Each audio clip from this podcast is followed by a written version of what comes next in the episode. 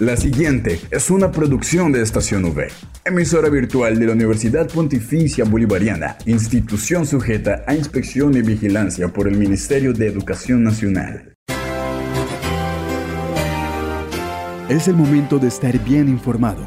Estos son los acontecimientos más importantes de la Universidad Pontificia Bolivariana. Informativo UPB. Bienvenidos.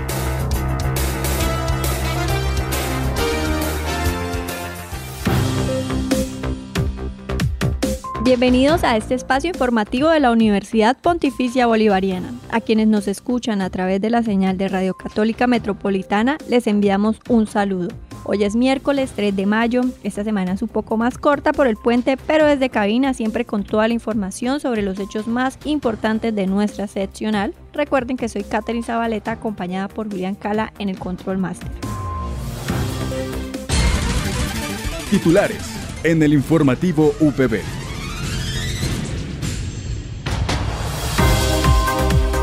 Entérese del prelanzamiento de la cátedra UNESCO. Por otra parte, conozca acerca de cómo se ve la libertad de prensa en Colombia. Y para el cierre, UPB opina. Esta es la noticia del día en la UPB. En el informativo de hoy, el director de la Facultad de Comunicación Social, Alfredo Álvarez, nos habló un poco de lo que sería la conferencia por el Día Mundial de la Libertad de Prensa en el prelanzamiento de la Cátedra UNESCO. Recordemos que el programa Cátedras UNESCO Redes Unitwin nació en 1992 después de ser aprobada por la Asamblea General de la UNESCO en su versión 26. Esta con un fin específico de promover un sistema integrado de investigación, capacitación, actividades, creación de redes universitarias y el fomento de cooperación entre universidades. Bueno, Catherine, esta cátedra es una iniciativa de la Organización de las Naciones Unidas para la Educación, la Ciencia y la Cultura, UNESCO. Tiene presencia en diferentes países del mundo y nosotros nos hemos sumado a una iniciativa de una nueva cátedra UNESCO denominada Comunicación Pública para la justicia social, los derechos humanos y el desarrollo territorial. En esta nueva cátedra UNESCO estamos participando con otras universidades de América Latina, que son la Universidad Nacional de Villa María y la Universidad Nacional de Avellaneda, ambas de Argentina. También estamos participando con la Universidad Autónoma Metropolitana Unidad Xochimilco y Autónoma del Estado Hidalgo de México, ambas de ese país, y la Universidad de Brasilia. Y por Colombia estamos nosotros, Universidad Pontificia Bolivariana Seccional Bucaramanga. Entonces, pues es una oportunidad muy interesante, primero de relacionamiento interinstitucional y también de eh, relacionamiento internacional, porque aquí estamos con universidades muy importantes de América Latina y amparados por este sello de cátedra UNESCO que tiene presencia en diferentes países del mundo, presentando reflexiones académicas, promoviendo la movilidad internacional, promoviendo desarrollo de proyectos de investigación y de extensión entre universidades. Y aprovechamos la fecha del 3 de mayo, que es una fecha emblemática porque se conmemora el Día Mundial de la Libertad de Prensa, que se proclamó hace 30 años justamente por parte de la Asamblea General de la UNESCO para hacer el prelanzamiento de esta cátedra. En este prelanzamiento vamos a tener una serie de eventos académicos que se van a originar desde Villa María en Argentina, alrededor del tema central de la cátedra, que es la justicia social, los derechos humanos y el desarrollo territorial. La conferencia central se ha titulado Libertad de expresión, Agenda amplia y problemas concretos y va a estar a cargo del doctor Martín Becerra desde Argentina, repito, 2 de la tarde hora de Argentina, 12 del día hora de Colombia. Entonces es una oportunidad muy interesante para que nos acompañe nuestra comunidad académica, conociendo un poco de qué trata esta cátedra y preparándonos para lo que será el lanzamiento oficial en el segundo semestre del año, en el cual vamos a estar desarrollando otros eventos académicos y a partir de esto, durante los próximos cuatro años, diferentes actividades bajo el sello de Cátedra UNESCO. También quisimos saber cómo fue la vinculación de la UPB a este programa UNESCO. Nosotros hay que em, decir que para, em, digamos, obtener un aval de cátedra UNESCO por parte de esta agencia internacional, pues es un proceso bastante eh, dispendioso. Nosotros venimos trabajando en esta red desde hace más de dos años. Eh, llegamos allí a través del enlace que propició el profesor Mario Mantilla. Mario Mantilla ah, fue profesor nuestro aquí en la facultad y él es el defensor de televidentes del canal TRO. Esta cátedra tiene un énfasis muy interesante en el tema de derecho de la comunicación y derechos de las audiencias. Entonces, Nosotros hace un par de años también en, en el Día C, que es nuestro evento académico, invitamos a Cintia Otaviano, que es una eh, activista, defensora de las audiencias de Argentina, académica, y ella hace parte del equipo de universidades que estamos eh, impulsando esta cátedra y se nos invitó allí a partir de esa iniciativa a sumarnos a esta red. Y luego de dos años, en enero de este año, pues obtuvimos el aval de la UNESCO. Esto es un, un sello que otorga la UNESCO a las universidades que presentan propuestas para crear nuevas cátedras después de mucho tiempo de gestión de los avales institucionales, etcétera, logramos en enero de este año el aval de la UNESCO y entonces eh, hemos venido trabajando en los convenios multilaterales y eh, lo que vamos a hacer en este 3 de mayo es un evento de prelanzamiento para empezar a sensibilizar a las comunidades académicas de estos países que estamos trabajando en esta red a conocer un poco esta cátedra y luego durante cuatro años, que es el periodo que nos otorga la UNESCO el aval de esta cátedra, se estarán realizando diferentes eventos, diferentes proyectos. Por ejemplo, acá en Bucaramanga tenemos previsto también que en octubre, en el marco de los eventos de 25 años de la facultad, tengamos una sesión bajo el sello también de Cátedra UNESCO. Entonces es una, digamos, una posibilidad también que nos da de acceder a diferentes digamos, expertos en temas de comunicación y en particular en estos temas declarados en esta cátedra para acceder a conferencias, acceder a talleres, organizar eventos, hacer investigación, hacer trabajo colaborativo. Realmente es una oportunidad muy interesante para relacionarnos con otras universidades de América Latina. Asimismo, le preguntamos al director de la Facultad de Comunicación si por medio de estas charlas o conferencias se lograba sensibilizar o llamar la atención de los estudiantes. Seguramente es un problema que estamos viviendo, pero no por ello nosotros debemos abandonar la idea de seguir sensibilizando a esta comunidad.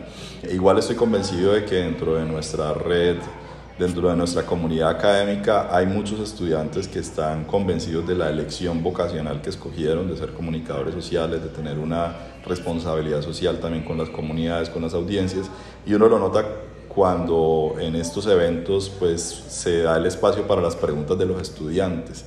Tal vez no tenemos una asistencia masiva como quisiéramos tener, pero los que asisten a los eventos y los que intervienen lo hacen con convicción frente a la responsabilidad social de la carrera y el sentido social. Entonces nosotros, digamos, seguimos apostando a este tipo de eventos porque creemos que es una manera también de sensibilizar a esas otras audiencias y esos otros públicos que de pronto no tienen tan claro aún el, el campo disciplinar, que puede confundirse ante tantas vertientes que hay hoy en día, por ejemplo, influenciadores o ese tipo de contenido que pareciese confundirse en algún momento con la comunicación, pero que definitivamente no tiene que ver con única, exclusivamente con lo que nosotros hacemos en nuestra carrera. Nuestra carrera tiene que ver con la generación de contenidos, pero tiene que ver mucho más allá de ello. Y es qué hacen las audiencias con esos contenidos, cómo nosotros propiciamos construcción de ciudadanía, cómo propiciamos libertad de expresión, que es justamente lo que nos llama esta conmemoración y, el sentido de esta cátedra. Entonces, eh, es una apuesta y nosotros vamos a seguir trabajando en ello porque creemos firmemente en la posibilidad de construcción de democracia que ofrece la comunicación social. Informativo VB al aire. Por otra parte, la docente Ivonne Rodríguez nos contó de cómo se ve la libertad de prensa en Colombia y si existe algún límite de esta misma. Bueno, la Fundación para la Libertad de Prensa FLIP todos los años presenta un informe de radiografía de la libertad de prensa en Colombia y estos informes han hecho un análisis importante sobre cuál ha sido la dinámica de ese Estado eh, sobre el derecho eh, de la libertad eh, de informarse y de ser informado.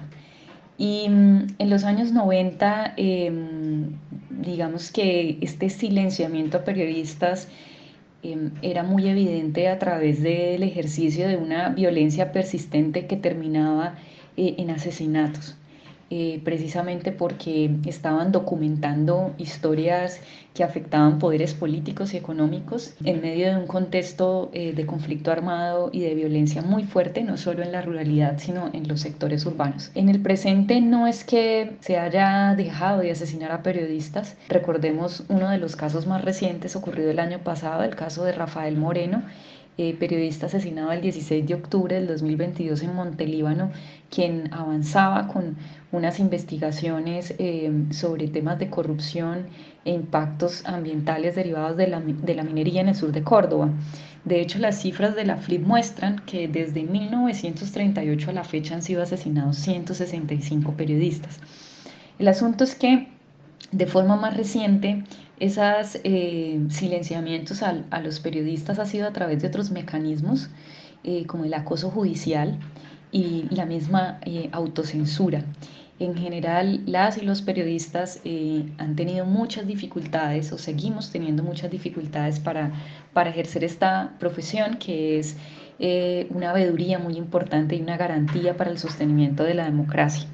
Yo creo que, que lo importante es advertir eh, que sí hay un, digamos, unas condiciones de desequilibrio entre la situación en la que están los periodistas eh, que trabajan más en, lugares eh, urbanos o en capitales en relación con los periodistas que están en territorios, en zonas rurales mucho más expuestas y, vulnerables a las condiciones de violencia que, y de intereses, digamos, que, que generan tensiones en los territorios. También nos dio una perspectiva de cómo podría actuar el periodista cuando quien viola la libertad de prensa es la empresa o en su efecto el dueño del medio de comunicación. Sobre mm, cómo un periodista o una periodista debería actuar cuando se vulnera su derecho a la libertad de, de, de expresión o el ejercicio del periodismo en la misma empresa o compañía donde trabaja, pues es difícil aplicar como una regla o un manual, porque pues aplicar manuales para esto es muy complejo. Eh, en el fondo esto es un, dilema ético, eh, pero que está en el contexto también de las condiciones en las que está inmerso ese reportero o reportera que tiene un trabajo que es su medio de supervivencia. Eh, principalmente yo, yo creería que Em, lo que hacen los y las periodistas que están en situaciones eh, así, em, generalmente lo que ocurre es que se autocensuran em, porque necesitan ese trabajo y empiezan a buscar otras propuestas profesionales en otros medios o mirar cómo pueden continuar haciendo eh, su ejercicio periodístico en unas mejores condiciones donde realmente se haya libertad. Eh, en otros casos, pues claramente eh, los periodistas eh, expresan su directamente, no se autocensuran, expresan directamente su postura o renuncian, pero las mismas condiciones socioeconómicas del país y del mundo hacen que esta segunda posibilidad sea menor. digamos, generalizar estos contextos es complejo porque cada, cada situación amerita, ¿cierto?, un estudio. Mm, pero todo parte de una reflexión ética, ¿sí? Eh, que, ¿Cuáles son esos temas eh, hipersensibles que eh, los medios, sobre todo tradicionales, no dejan abordar? Porque pues sencillamente hacen parte de una estructura que tiene intereses políticos y económicos, ¿cierto? Entonces, ahí es donde como que el periodista tiene que estar enfrentado como a dos situaciones, la que yo decía hace un momento, o genera una o se autocensura sabiendo en el contexto en el que está mientras busca nuevas oportunidades o incluso crea nuevos medios, eso lo hemos visto en América Latina, periodistas que trabajaban en medios tradicionales que decidieron apostar por medios independientes para poder desarrollar todos los temas que siempre habían querido abordar. O segundo, plantear directamente su postura y, y lo que eso implica, ¿no? Que puede ser que le digan, bueno, si no estás de acuerdo con esta línea editorial, pues te retiras. Entonces, pues allá lo que digo nuevamente son unas reflexiones de fondo éticas. Informativo VB al aire. En el informativo UPB, la gente opina. Finalmente hemos llegado a nuestra sección UPB Opina y quisimos saber qué pensaban los estudiantes en cuanto si en Colombia existía libertad de prensa y esto nos dijeron.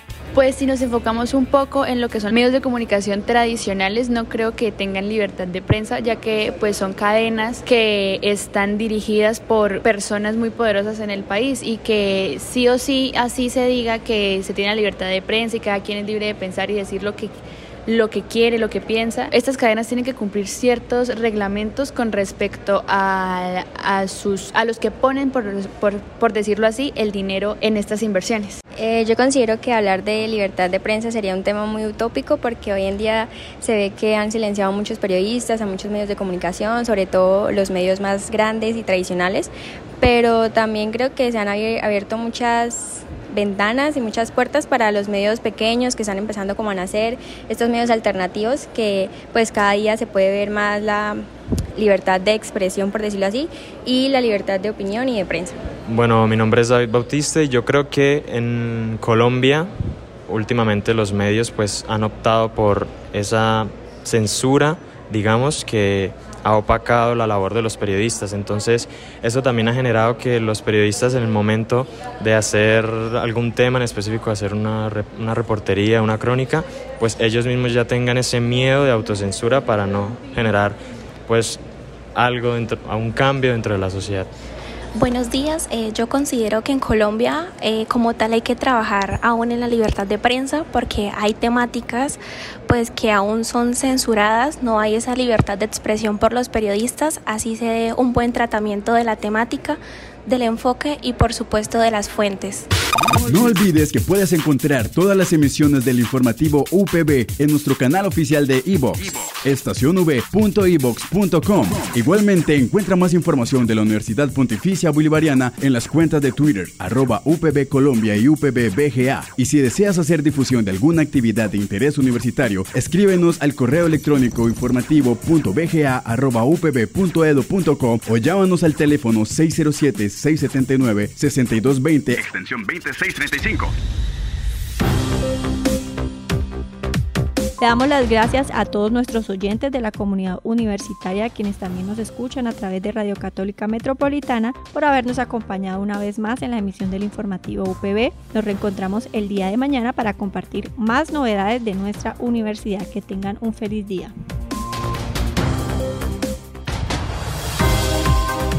Estas fueron las noticias más importantes en el informativo UPB. Escúchanos de lunes a viernes a las 8 de la mañana, con retransmisión a las 11 y 45 de la mañana. Informativo UPB. Dale clic a tu radio.